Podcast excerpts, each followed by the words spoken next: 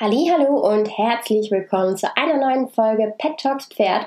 Ich bin Pferde.de-Expertin Harriet Charlotte Jensen und heute dreht sich alles um die kalten Temperaturen und was du tun kannst, damit du die eisigen Tage gut überstehst. Pet Talks Pferd, der Deine Tierwelt Podcast mit Pferde.de-Expertin Harriet Jensen. Langsam aber sicher wird es kalter draußen und so sehr ich unser Hobby liebe, so sehr graut mir davor, bald im Zwiebellook durch den Stall zu wanken. Denn wenn ich ganz ehrlich bin, mag ich den Herbst und den Winter zwar, bei Regen und Kälte im Stall zu sein, ist allerdings nicht das angenehmste an diesem sonst eigentlich so schönen Hobby. Dazu kommt, dass ich eine richtige Frostbeule bin. Mittlerweile würde ich mich als absoluten Meister des Lagenlooks beschreiben. Sobald es richtig kalt wird, trage ich ein langärmliches Shirt, welches ich mir natürlich in die Hose stecke, darüber einen Pulli, dann eine Weste und darüber wiederum eine Reitjacke. In der Steigasse tausche ich die Reitjacke gegen einen längeren Mantel.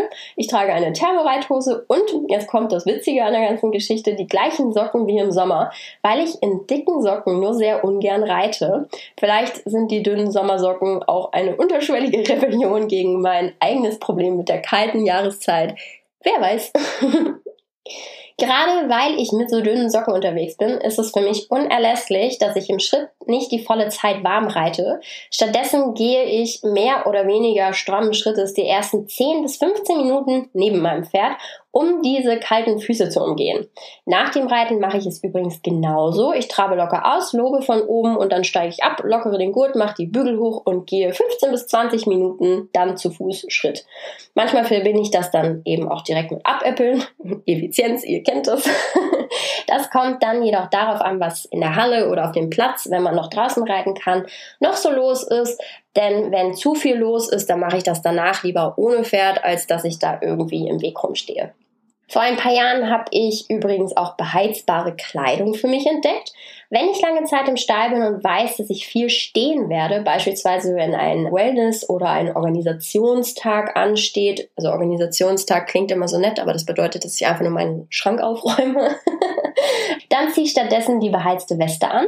Die funktioniert über Akkus, die ich vorab aufladen muss. Wichtig ist dabei nur, dass man die Produkte zwischendurch ausmacht, beispielsweise beim Reiten, wenn einem eh warm wird, denn sonst halten sie nicht so lange und die Wärme wäre in dieser Situation total verschenkt. Auch achte ich im Winter noch mehr drauf, dass meine Pferde und ich richtig warm sind, bevor wir mit dem Training loslegen. Natürlich sollte man unabhängig von der Temperatur und der Jahreszeit auf eine anständige Aufwärmphase achten. Doch gerade wenn es draußen kalt wird, spannt man unbewusst die Muskulatur an. Beispielsweise neige ich dazu, meine Schultern hochzuziehen, wenn mir kalt wird oder es eben regnet. Das machen sogar relativ viele Menschen. Da müsst ihr mal drauf achten, wie eure Stallkollegen rumlaufen oder allgemein Leute auf der Straße rumlaufen, sobald es kalt wird oder regnet. Das ist ganz witzig. Umso wichtiger, dass ich in dieser Zeit besonders darauf achte, warm zu werden. Falls möglich, stelle ich meine Pferde unter Solarium beim Fertigmachen. Das hat auch den positiven Nebeneffekt, dass ich parallel gewärmt werde. Außerdem laufe ich mehr, wenn es kalt wird, damit ich gar nicht erst anfangen kann zu frieren und eben immer unterwegs bin und in Bewegung bleibe. Eigentlich bin ich ein großer Freund davon, Gänge miteinander zu verbinden, sprich ich versuche so wenig wie möglich unnötige Wege zu gehen. Sobald es draußen kalt wird, hole ich fast alles einzeln aus der Sattelkammer, damit ich die ganze Zeit in Bewegung bleibe. Beispielsweise hole ich erst meinen Putzkasten, fange an zu putzen, hole dann nur meine Gamaschen, dann meinen Sattel und zum Schluss meine Trense, statt mich für eine Tour schon komplett voll zu beladen. Weil ich natürlich nicht plötzlich viel mehr Zeit habe, gehe ich automatisch schneller und mir wird dadurch viel wärmer. Das klingt vielleicht nach einem total blöden Tipp, aber ich fahre damit tatsächlich seit Jahren richtig gut und man gewöhnt sich auch daran, dass die Stallkollegen einen fragen, na, hast du heute nicht so viel Zeit?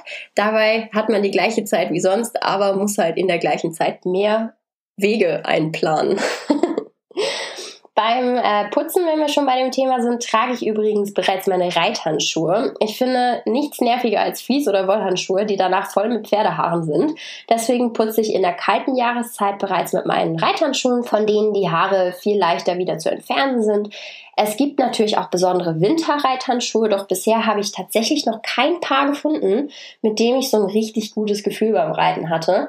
Gleiches gilt übrigens auch für Winterreitstiefel. Bisher hatte ich noch keine an, die mir das gleiche Gefühl gegeben haben wie die Stiefel für die wärmere Jahreszeit. An dieser Stelle solltet ihr also einen Tipp haben. Immer her damit. Ich bin vielleicht bislang auch einfach noch nicht auf die richtigen Produkte gestoßen. Das heißt, wenn ihr da jetzt irgendwie sagt, ich habe die perfekten Reithandschuhe oder die perfekten Reitstiefel für den Winter, dann immer her damit. da freuen sich bestimmt auch andere Leute über die Tipps. Jetzt habe ich natürlich schon relativ viel über das Fertigmachen und anschließende Reiten erzählt, doch in der kalten Jahreszeit gibt es tatsächlich noch so viel mehr zu beachten. Für viele Pferde heißt es dann nämlich für ein paar Monate Abschied nehmen von der Weide und die nächste Zeit draußen auf den Paddocks bricht an. Für mich ist das die ideale Zeit, um ein Blutbild von meinen Pferden zu machen und eventuelle Mängel aufzudecken. Auch fahre ich die Rauffutterfütterung im Winter nach oben, denn das Gras auf der Weide fehlt als zusätzliche Futterquelle. Und außerdem sollte gutes Raufutter immer die Basis einer guten Pferdefütterung sein. Darüber habe ich bereits einen Podcast gemacht. Den findest du hier natürlich auch in der Mediathek. Ältere und kranke Pferde können übrigens im Winter plötzlich zusätzlich zum Raufutter Kraftfutter benötigen. Das kommt tatsächlich ganz auf die Verfassung an. Ich würde niemals einfach aus Prinzip auf Kraftfutter verzichten. Das muss ebenso durchdacht werden wie alles andere im Umgang mit den Pferden auch. Auch das Eindecken ist ein doch recht heikles Thema, wo irgendwie jeder eine andere Meinung hat. Ich muss gestehen, ich habe da gar keine richtige Meinung zu. Ich kenne das Thema Thermoregulation. Ich weiß, dass meine Pferde teilweise ohne Decke sehr gut klarkommen. Ich habe allerdings auch ein Pferd, welches anscheinend nicht auf dem Schirm hat, dass sie so etwas wie Thermoregulation beherrscht und deswegen früh eingedeckt wird. Ich bin also ein Chamäleon, wenn es um meine Meinung bezüglich der Decken geht. Was allerdings wichtig ist, wer schert, der sollte sein Pferd auf jeden Fall eindecken, denn im geschorenen Zustand geht natürlich die Fähigkeit der Thermoregulation verloren und als kleinen Tipp, nach dem Scheren empfiehlt es sich, das Pferd einmal ganz gründlich abzuduschen und danach unter das Solarium zu stellen, falls das möglich ist. Wenn nicht, dann das in mehrere Abschützdecken zu packen, die man dann natürlich auch wechselt, damit sie nicht nass auf dem Pferd liegen in der Kälte, bis es trocken ist. Das entfernt die lästigen kleinen Härchen, die sonst nämlich ordentlich pieken können, nicht nur euch, sondern auch euer Pferd. Beim Scheren gibt es mehrere Varianten. Man kann das Pferd ganz scheren, man kann jedoch auch auf eine Teilschur zurückgreifen.